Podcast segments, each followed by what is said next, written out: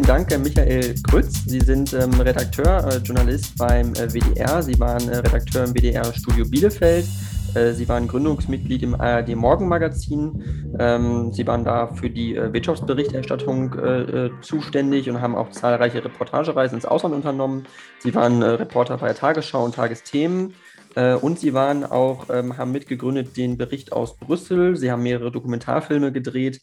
Ähm, also Sie sind ja wirklich viel rumgekommen als Journalist und ich frage erstmal so allgemein, wie es eigentlich dazu kam und warum haben Sie sich für diese Karriere, sage ich mal, auch entschieden damals? Ich bin, als ich ungefähr 20 war, mit einem Freund äh, während meines Studiums in Münster um den Aasee gegangen. Und in der Zeit haben wir überlegt, was machen wir? In der Zeit, in, äh, der wir diese Entscheidung treffen mussten, war die Lage eine andere, ähm, als das heute bei jungen Leuten ist, bei meiner Tochter zum Beispiel. Die Auswahl an Dingen, die man hatte, war nicht besonders groß, ganz ehrlich gesagt. Es gab kein Internet, da muss ich dran erinnern. Das ist heute quasi unvorstellbar. Und also mussten wir auf eine andere Art und Weise überlegen, äh, was, wir, was wir so tun werden.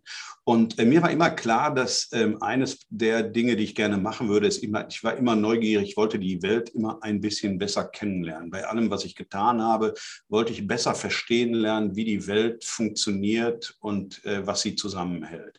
Und der beste Weg dazu war ähm, tatsächlich in Journalismus zu gehen, weil man da die Chance hat, alles neu kennenzulernen und sich viele neue Dinge zu erarbeiten, durch die man eben lernt, die Welt ein bisschen besser zu verstehen.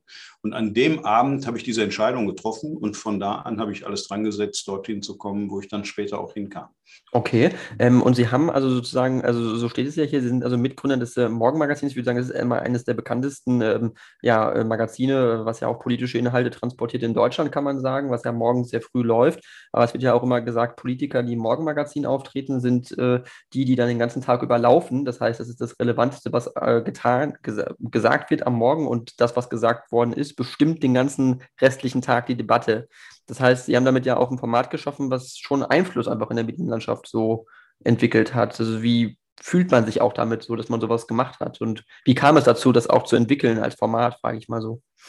Also ich war ja ein Teil einer großen Gruppe von Leuten, die die Sendung entwickelt hat und sich gefragt hat, was können wir mit dieser Sendung morgens für Akzente setzen, die dann auch in den Tag reinreichen. Äh, Aber was heute, 30 Jahre später, das hört sich alles furchtbar lang an. Und ich weiß es deswegen so genau, weil ich noch vor einer Woche auf der Jubiläumsfeier des Morgenmagazins gewesen bin, eingeladen als Gründungsmitglied ähm, äh, dass äh, der damalige Bundeskanzler Helmut Kohl äh, bei der Einführung des Morgenmagazins von einem unwürdigen Vorhaben geredet hat, dass die Menschen so unwürdig behandelt, dass man ihnen morgens schon mit Politik und mit allem über den Weg laufen will. Also das war schon ziemlich lustig, was der da von sich gab. Wir haben diesen Ausschnitt gesehen und in der Tat war das ziemlich neu und natürlich war es unser Ziel, Akzente zu setzen, die dann äh, im Tag auch diskutiert werden, sodass das Morgenmagazin zitiert wird in Zeitungen, in anderen Sendungen.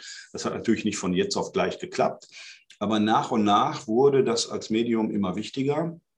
Und das passiert auch nicht automatisch, sondern es passiert nur durch die Qualität derjenigen Menschen, die diese Leute auch befragen, wie mein Kollege Michael Strempel, der das in, in Berlin heute herausragend macht, wer Leute einfach äh, wirklich so befragt, dass dann auch diese Sätze kommen, die dann den Tag bestimmen. Denn das ist ja kein Selbstläufer. Da muss man schon die richtigen Fragen stellen und die Themen so durchdrungen haben, dass man weiß, äh, äh, womit äh, sozusagen das Interesse auch geweckt wird und die Inhalte herausgearbeitet werden. Mhm. Okay. Das Morgenmagazin war halt ähm, von vornherein so angelegt, dass man die, die Stimmung aufgreifen wollte, auch ähm, äh, aus der Nacht berichten wollte. Damals gab es den Irakkrieg, den zweiten. Da haben die Menschen wissen wollen, was ist passiert. Es gab zum ersten Mal furchtbare Bilder vom Krieg selbst, von der Zerstörung. Und äh, das wollte man sehen. Äh, da war man ganz gebannt.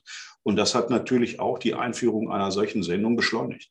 Mhm. Okay, verstehe. Äh, das ist ganz interessant. Ähm, und Sie haben ja dann aber auch eben äh, Erfahrungen gesammelt als Reporter äh, bei der Tagesschau und Tagesthemen. Wie ist das, das erstmal so auch zu vergleichen? Also wenn man jetzt für diese Formate arbeitet, Tagesschau und Tagesthemen sind ja mit die bekanntesten Nachrichtenformate in Deutschland, neben dem Heute-Journal, würde ich sagen, was jetzt Nachrichtensendungen angeht.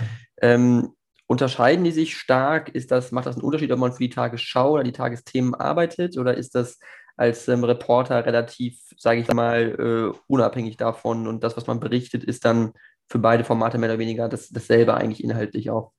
Na, für die Sorgfalt und die Themen, die wir rausgesucht haben, ist das am Ende des Tages mehr oder weniger dasselbe. Der Unterschied liegt schon allerdings ein bisschen in der Wirkung und in der Bandbreite, die da äh, ansteht. Denn wenn Sie für die Tagesschau abends einen Beitrag machen und der von 10 bis 12 Millionen Menschen gesehen wird, dann entwickelt der eine andere Wucht, als das äh, vielleicht morgens um sechs der Fall ist. Das muss man ehrlicherweise äh, so sagen. Und ähm, das äh, gilt auch für die Tagesthemen. Ich bin immer wieder, immer wieder erstaunt, äh, ähm, wie viele Menschen doch zugucken und wie viele auch dann auf, auf den sozialen Medien, auf denen es auch weiter verbreitet wird, folgen. Und äh, dort finden dann auch entsprechend äh, die, die Resonanz statt. Also ich würde sagen, inhaltlich ähm, liegt das beieinander. Alle versuchen das beste Programm zu machen. Als Reporter ist es im Prinzip die gleiche Aufgabe. Aber gelegentlich erzielt man von der Wirkung her doch noch mal etwas mehr, wenn man abends um 20 Uhr vor so viel Publikum einen Beitrag absetzt. Okay. Ähm, glauben Sie, dass es wirklich ähm, heutzutage noch so ist, dass äh, dieses typische, dieser Anchorman, also so ein Charakter, was auch einen Nachrichtensprecher hatte, wie zum Beispiel der Journalist äh, Klaus Kleber, der lange das Heute-Journal äh, moderiert hat, dass die ja wirklich auch Einfluss nehmen auf die Leute, dass diese Nachrichtenformate als solche auch starken starke Struktur und Halt geben irgendwo den Leuten? Also erklären Sie sich das damit, dass es so viele Zuschauer da gibt? Weil Sie sagten gerade, es wundert Sie, dass so viele Leute das noch gucken. Also, ähm, dass man eigentlich gar nicht meint, wenn man sagt, die Medien würde, Medienlandschaft würde sich so verändern, dass tatsächlich doch ein Gros der Bevölkerung in Deutschland sich über die klassischen Medien nach wie vor äh, informiert, über Tagesschau und Tagesthemen und ähnliches. Ich glaube, ein, wie ich finde, herausragender Journalist wie Klaus Kleber, ich schätze ihn sehr, und es ist schade, dass er jetzt in Pension gegangen ist und jetzt auch schon nach so vielen Jahren dann irgendwann auch in Pension geht.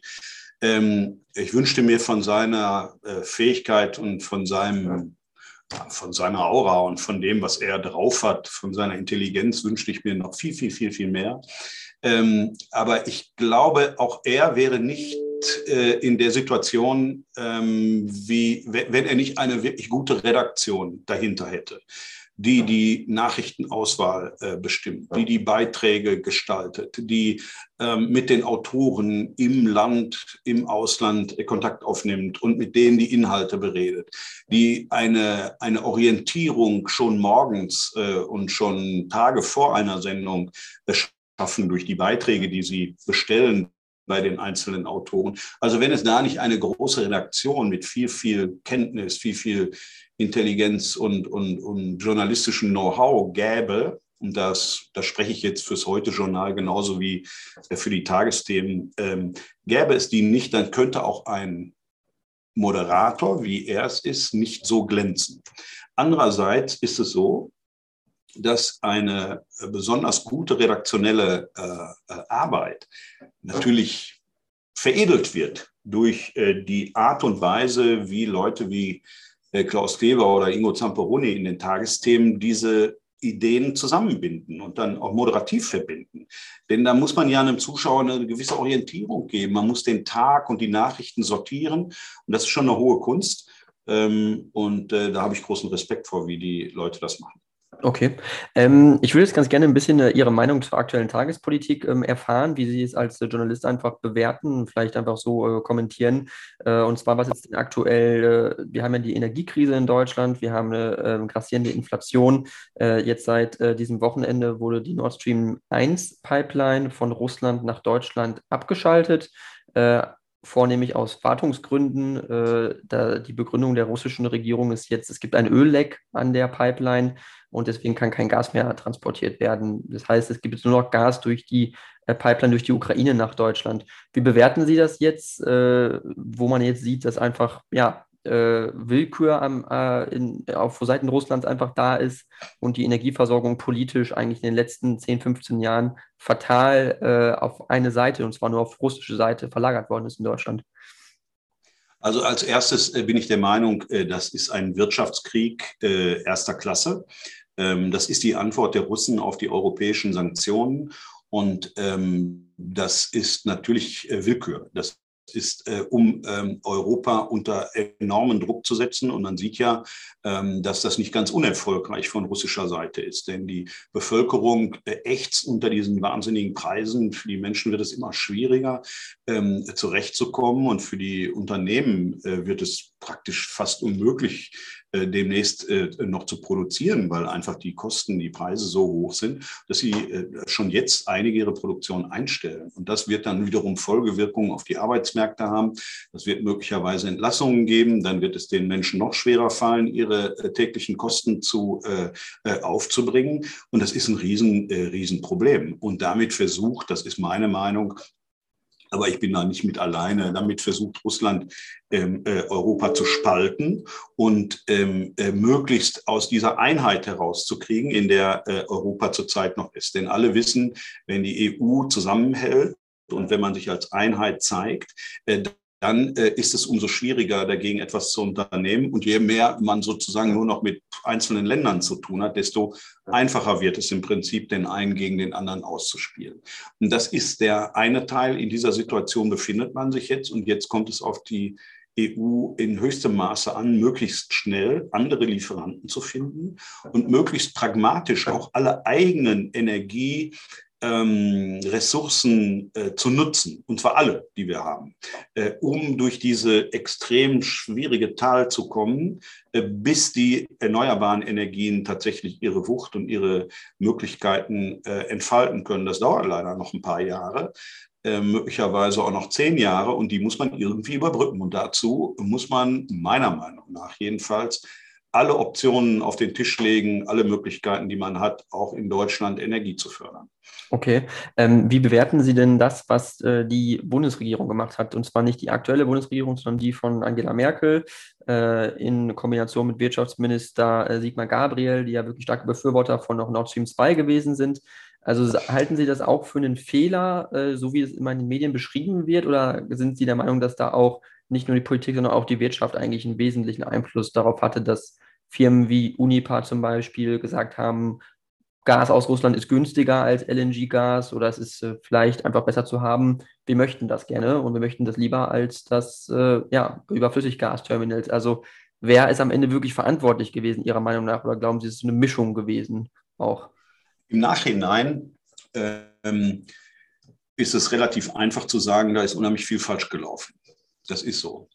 Ähm, und da ist garantiert sehr viel falsch gelaufen. Wenn man aber sich in die Zeit zurückversetzt, als Nord Stream 2 äh, beschlossen worden ist, und wenn man sich sogar noch eine Zeit davor weiter versetzt, dann äh, wird man irgendwann an den Punkt kommen, an dem äh, der Wandel durch Annäherung ähm, natürlich das Ziel war, durch Handel eine, ein besseres Miteinander ähm, äh, zu finden, auch mit Russland. Und insofern ist nachvollziehbar, dass die äh, Bundesregierung immer auf ähm, ähm, äh, auch auf eine Zusammenarbeit mit Russland gesetzt hat. Und das kann ich voll und ganz nachvollziehen. Und das, äh, dazu gehört auch Nord Stream 2. Ich sage ganz ehrlich, auch ich fand die Idee, Nord Stream 2 zu verabreden mit, den, mit Russland, äh, äh, absolut keine schlechte Idee. Ähm, äh, was, für ein, was ich allerdings schlecht fand, war, ähm, sich ausschließlich darauf zu verlassen. Ähm, wenn, Sie, wenn Sie zurückdenken, als äh, Donald Trump äh, gesagt hat, ihr macht euch abhängig von den Russen, kauft doch lieber unser LNG-Gas. Dann haben wir alle gesagt, dem Trump trauen wir sowieso nicht über den Weg und der will sowieso nur seine eigene seine eigene Wirtschaft fördern und sein eigenes Gas ähm, verkaufen, was im Übrigen auch noch viel teurer ist. Also hat man äh, in dem Fall weniger den Amerikanern als den Russen geglaubt. Wie sich jetzt herausstellt, leider äh, äh, war das ein Fehler. Aber der wirkliche Fehler hat meines Erachtens woanders gelegen. Der wirkliche Fehler darin gelegen, nicht zu dem Zeitpunkt, spätestens zu dem Zeitpunkt, als man Nord Stream 2 vor 10, 12 Jahren vereinbart hat, so konsequent auf erneuerbare Energien zu setzen, wie man das jetzt tut. Man stelle sich nur vor, wir hätten damals gesagt, okay, wir profitieren von billigem Gas, aber gleichzeitig mit der gleichen Wucht, mit dem gleichen Einsatz, mit der gleichen Macht wie heute, wie wir das jetzt sehen, setzen wir auf die erneuerbaren Energien. Diesen Teil, den hat man vernachlässigt oder überhaupt nicht vorangetrieben. Und das ist der eigentliche Fehler aus meiner Sicht.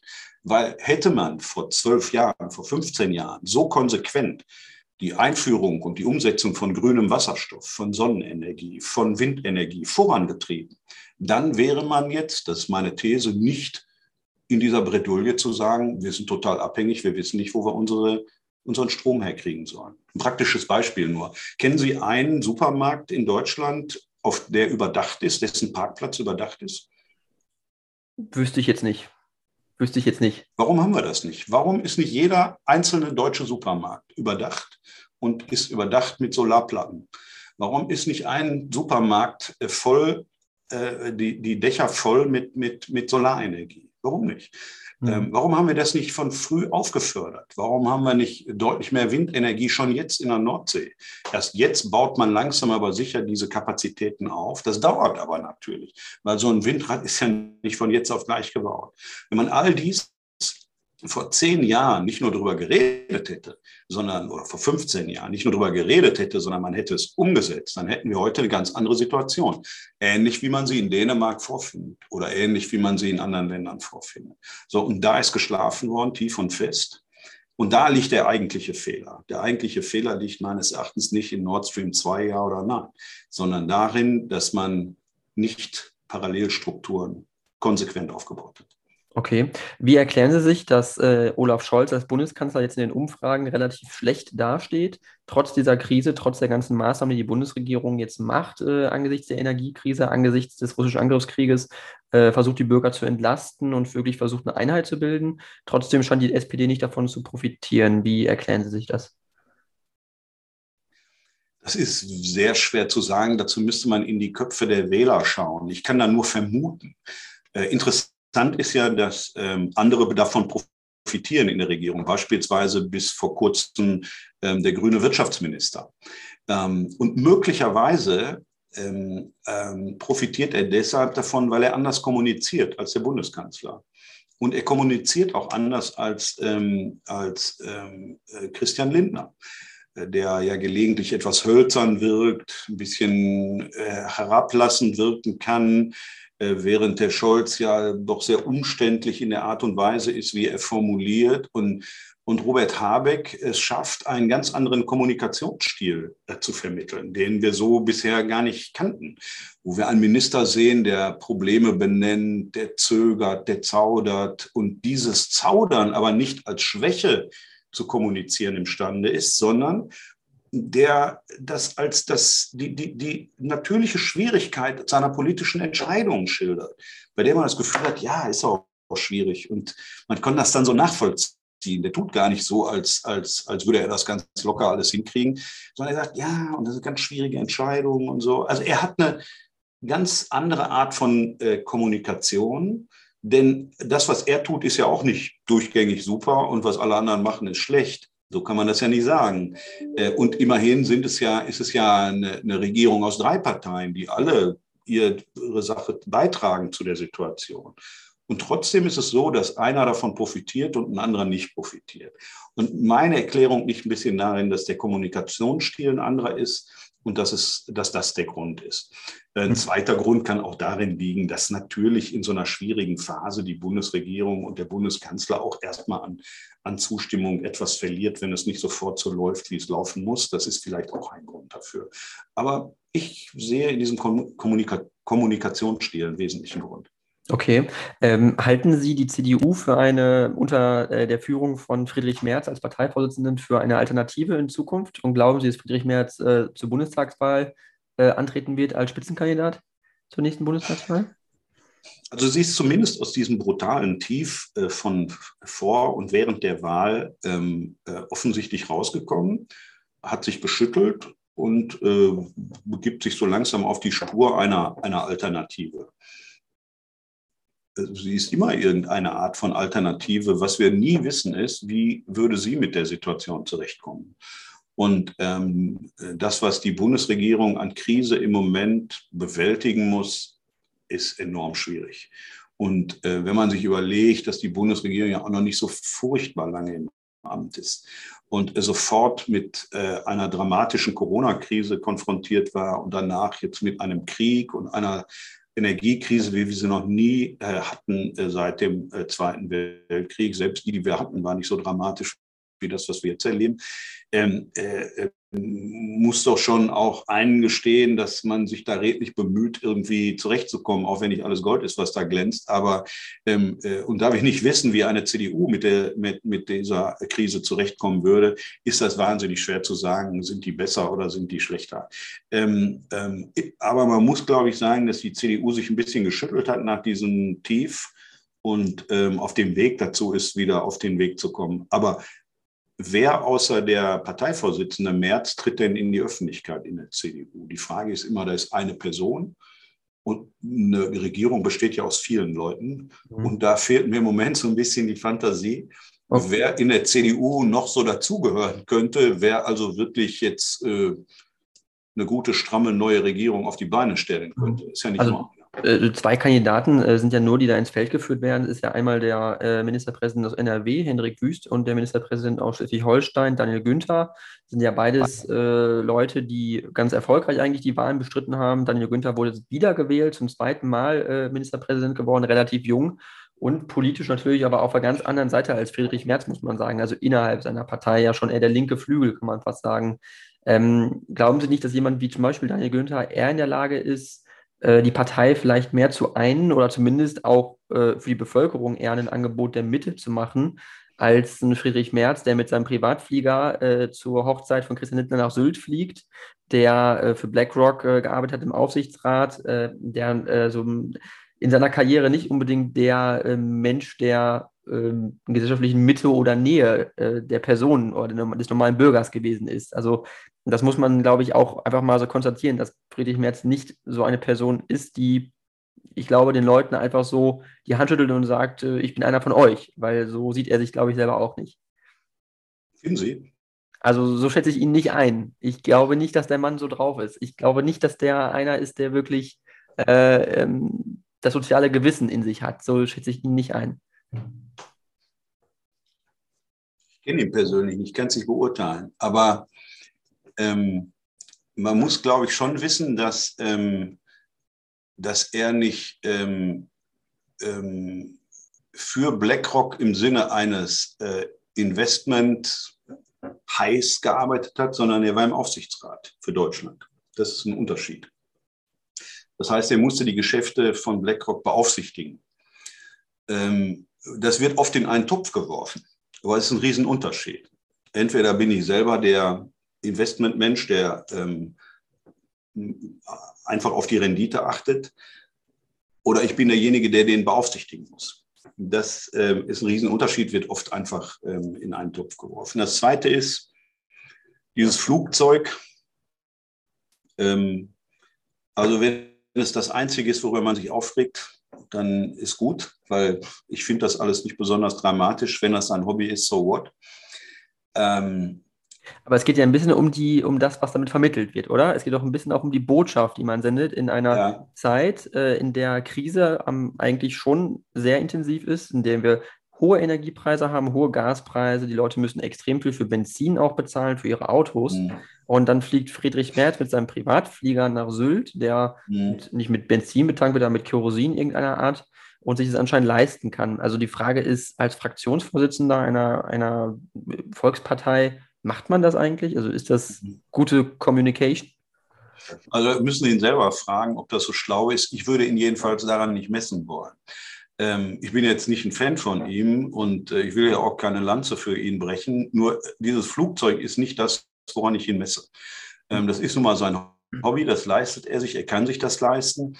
Ähm, der war in seinem Berufsleben relativ erfolgreich. So what? Also in London hat sich jemand äh, äh, zur Wahl des Premierministers gestellt, der ähm, durch seine äh, Frau und Familie und durch seine Karriere, ich glaube, was habe ich heute gelesen, 850 Millionen ähm, Dollar auf dem Konto liegen hat oder schwer ist, äh, je nachdem, wie man das sieht.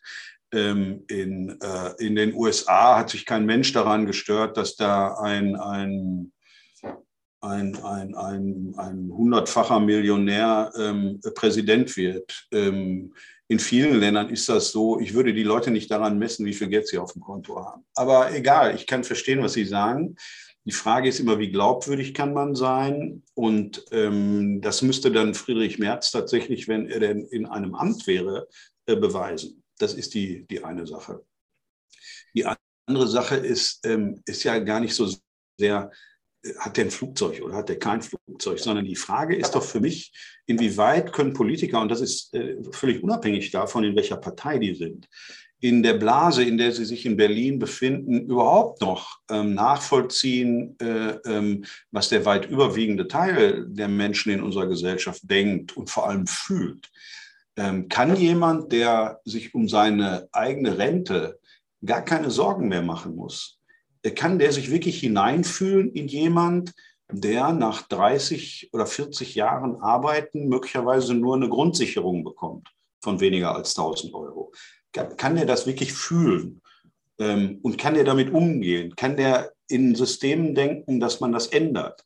Das ist etwas, woran ich finde, wo man Menschen messen muss, ob sie das im, im Hinterkopf haben äh, und jetzt weniger daran, ob die, ein, äh, die ein Flugzeug fliegen oder ein Haus haben oder ein Ferienhaus oder etwas anderes. Mhm. Das ist aber nur mein, meine Betrachtung. Also ich würde schon immer weiter tiefer graben und gucken wollen, wie sind die denn wirklich in ihrem, in ihrem, in ihrem Leben und wie treten die auf.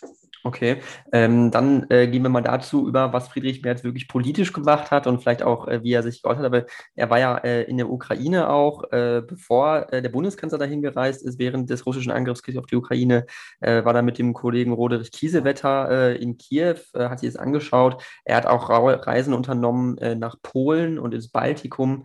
Ähm, also was halten Sie davon, dass jemand, der Fraktionsvorsitzender ist, natürlich die größten Oppositionspartei, aber irgendwo Auslandsreisen wahrnimmt äh, und damit so ein bisschen eine Doppelrolle einnimmt zur Bundesregierung, die ja eigentlich, eigentlich legitimiert ist von der Mehrheit der Bevölkerung, äh, solche Reisen wahrzunehmen und Deutschland im Ausland zu repräsentieren und nicht der Oppositionspolitiker, der, so ist es nun mal, nur einen Teil der Bevölkerung repräsentiert, und zwar die Minderheit. Das ist halt der Versuch, Profil zu gewinnen, außenpolitisch auch Profil zu gewinnen, nicht nur innenpolitisch. Mhm. Ich glaube, das hätte jeder andere auch gemacht in der Situation. Äh, ob man das jetzt gut findet oder nicht, das gehört halt zur Politik, zur Oppositionspolitik in einer gewissen Weise dazu. Und die Regierung muss dann sehen, wie sie damit umgeht. Ne?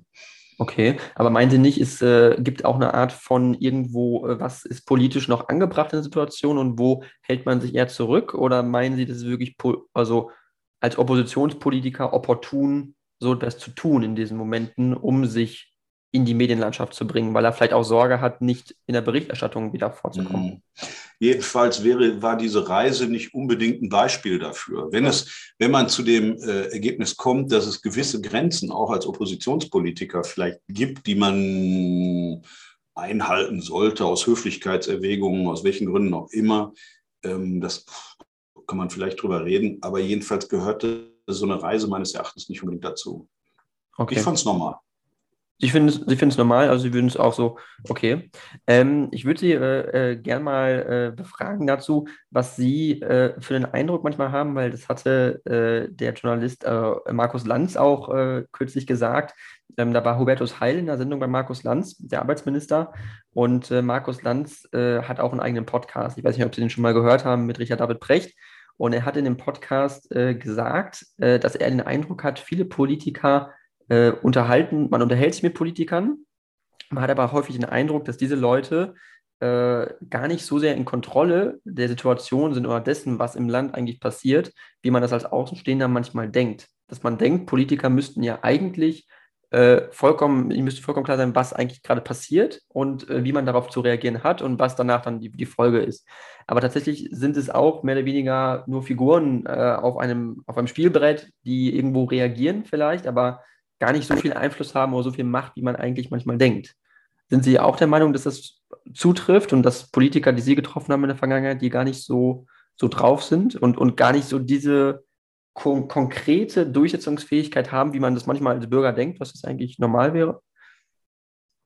Also ich bin ja nicht der Meinung, dass das Schachfiguren auf irgendeinem Brett sind. Ähm, äh, die, was ich allerdings auch glaube, ist, dass ähm, äh, die dass, dass Politik deutlich weniger Macht hat, als wir das manchmal unterstellen. Weil ähm, sie immer abhängig sind von äh, den Gruppen, die sie unterstützen. Sie können ja nicht alleine durchregieren und sagen, wir machen das jetzt so. Dafür sind wir ja nicht in der Diktatur. Und ähm, äh, dann gibt es immer Menschen, die irgendwo dagegenhalten. Sie können keine Politik nicht, keine Politik durchsetzen, indem sie nicht eine große Menge von Menschen hinter sich äh, bringen können für das, was sie da tun. Und ähm, deswegen glaube ich, dass ähm, manchmal die Mittel vielleicht auch begrenzt sind, dass äh, wir manchmal von Politik oder von Politikern sehr viel und vielleicht auch manchmal zu viel erwarten und äh, vielleicht auch unsere eigene Auffassung über die einer Mehrheit stellen. Ähm, vielleicht sehen viele andere Menschen äh, die Dinge auch ganz anders als wir. Und wir denken manchmal, ja, aber die müssen doch jetzt so und die müssen so und da muss einer hier und einer muss da rein grätschen.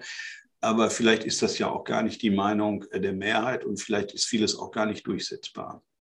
Folglich ist man an viele, viele äh, Dinge gebunden und äh, äh, muss manche Probleme berücksichtigen, die einem dann so ein bisschen die Hände binden. Und dann sind doch tatsächlich die Möglichkeiten oft viel, viel kleiner, als wir das auf den ersten Blick so annehmen. Okay. Ähm, ich würde jetzt gerne noch äh, mit Ihnen über den Rundfunk Berlin-Brandenburg sprechen, weil äh, dieser Rundfunk ja auch äh, viel in den Nachrichten gewesen ist, äh, was vielen ja, Leuten, vielen Leuten, die da nicht zuhören, denn war der Rundfunk Berlin-Brandenburg vielleicht gar nicht so ein Begriff, aber tatsächlich ist es ja auch ein öffentlich-rechtliches mhm. Medium und äh, genau, da gab es einen ziemlichen äh, Korruptionsskandal oder zumindest einen ähm, Exzessskandal, was Gehälter angeht, was Dienstwagen angeht, ähm, was äh, Beschenkung, äh, äh, Bewertung angeht äh, von Intendanten und von ähm, ja, Konferenzen, die da äh, in privaten Räumlichkeiten abgehalten wurden auf Kosten äh, des RBBs. Ähm, dann wurde da immer geschrieben von ähm, Dienstwagen mit Massagefunktion, von Champagnerflaschen, die auf Kosten des RBB gekauft worden sind, verzerrt worden sind. also die Liste ist lang tatsächlich, was da alles so passiert ist. Und das äh, nicht erst seit gestern, sondern schon relativ lange. Also was ist Ihr Eindruck, was eigentlich im öffentlich-rechtlichen Rundfunk so doch auch an ja, äh, Schattenwirtschaft oder zumindest auch korruptionsähnlichem Verhalten da so vorhanden ist? Ohne dass ich das beschönigen will, ähm, müssen wir eine Sache sauber trennen. Äh, Korruption ist bislang in Sachen RBB nicht nachgewiesen. Äh, hier reden wir über Korruption wäre Bestechung, das wäre dann ein, ein Straftatbestand. Und ähm, äh, bislang gibt es keine Hinweise darauf und es gibt keinen äh, Punkt, an dem man rechtlich sagen könnte, dort sind, dort ist, ist, ist äh, wieder das Recht äh, äh, gehandelt worden. Da müssen wir trennen. Ne? Man ist sehr schnell bei dieser Frage, über wen man redet und Missstände, ist man sehr schnell bei Verdachtsmomenten, bei Tatsachenbehauptungen und einer Verdachtsberichterstattung. Und es gilt aber erstens die Unschuldsvermutung und zweitens geht es auch immer darum zu unterscheiden, welche Missstände sind da aufgetaucht, die man nicht akzeptieren kann und die definitiv geändert werden müssen. Oder aber ist wirklich Recht gebrochen worden. Und da ist man in einer anderen Qualität. Das nur mal so vorneweg. Ich bin nach wie vor der Meinung, es ist der erste Teil, da herrschen Missstände, die so nicht akzeptabel sind. Und ähm, äh, ich, muss ganz ehrlich sagen, ich bin total erschrocken. Mir ist das persönlich unangenehm. Ich ähm, gehe raus und denke mal, uh, finde ich nicht in Ordnung und ähm, sage auch, wir müssen uns alle überprüfen und stets aufs Neue. Ähm, welche Dinge in den Systemen funktionieren oder, oder passieren, wo wir uns fragen, ähm, können wir die so aufrechterhalten? Machen wir möglicherweise auch etwas, was ähm, wir gar nicht so beachtet haben und ähm, äh, muss man da nicht genauer hingucken? Bislang ähm, äh, kann ich das noch nicht erkennen. Ich weiß, dass in den Häusern überall geguckt wird. Ähm, klar haben alle ihren Dienstwagen, die meisten dieser äh, Luxusautos sind ja geleast äh, von irgendwelchen Firmen, dann kriegen die Sonderkonditionen und dann ist da auch ein Massagesessel drin. Im Zweifel sage ich nur, okay, wenn er da jetzt drin ist, soll man den jetzt ausbauen oder ne, das ist so, so eine Angelegenheit. Da bin ich jetzt, das finde ich noch gar nicht Macht so schon einen Preisunterschied am Ende. Bitte? Macht schon einen Preisunterschied am Ende.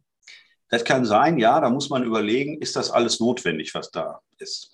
Ähm, kleiner Exkurs nur am Rande. Ich weiß, dass unsere Chefs äh, 12, 14, 15 Stunden Tage haben Und wenn Sie dann, sagen wir mal, in Köln sind und nach Bielefeld müssen, das sind über 200 Kilometer, wenn man dann abends da, weiß ich nicht, noch irgendeinen repräsentativen Termin hat, dann fährt man da halt mit dem Auto hin ähm, und äh, braucht einen Fahrer und dann ist man ganz froh, wenn es bequem ist. Das nur so am Rande. Ob deswegen immer Massagesessel und alles sei dahingestellt, das finde ich auch nicht in Ordnung. Was ich viel schwieriger finde, ist, dass es äh, Strukturen beim RBB gegeben hat, ähm, wo die, die Institutionen, die eigentlich die Intendantin hätten beaufsichtigen müssen, dass die quasi zusammengesteckt äh, haben, offensichtlich. Dass die sich gut kannten, dass die befreundet waren, dass die bei solchen Essen teilgenommen haben, offenbar und dass ähm, man doch sehr leichtfertig ganz offenbar damit umgegangen ist, Leute einzuladen und solche Veranstaltungen durchzuführen und so weiter. Das hat mich sehr befremdet. Mich hat dann auch befremdet, dass äh, die Intendantin Bonuszahlungen bekommt, unter anderem auch dafür, wie viele Leute sie möglicherweise irgendwo entlässt. Ich weiß von keinem Redakteur und keinem Journalisten, der eine Bonus, Bonuszahlung bekommen hätte, weil er gutes Programm gemacht hätte. Und das ist ja der Kernauftrag, den wir machen müssen. Und ich werde auch, würde auch gar nicht erwarten, dass irgendwer Bonusprogramme bekommt dafür, dass er seinen Job macht. Und deswegen bin ich schon sehr überrascht gewesen, dass es solche Dinge äh, beim RBB gab und bin da mega erschrocken drüber. Ich, alle sind erschrocken, die ich kenne. Und ich kann nur hoffen, dass in den anderen Landesrundfunkanstalten, Entschuldigung, äh, solche Zustände äh, nicht auch aufzufinden sind hm. und irgendwo aufgedeckt werden. Da bete ich einfach nur, dass das unter den anderen nicht der Fall ist. Und das genau, gut. der Fall war.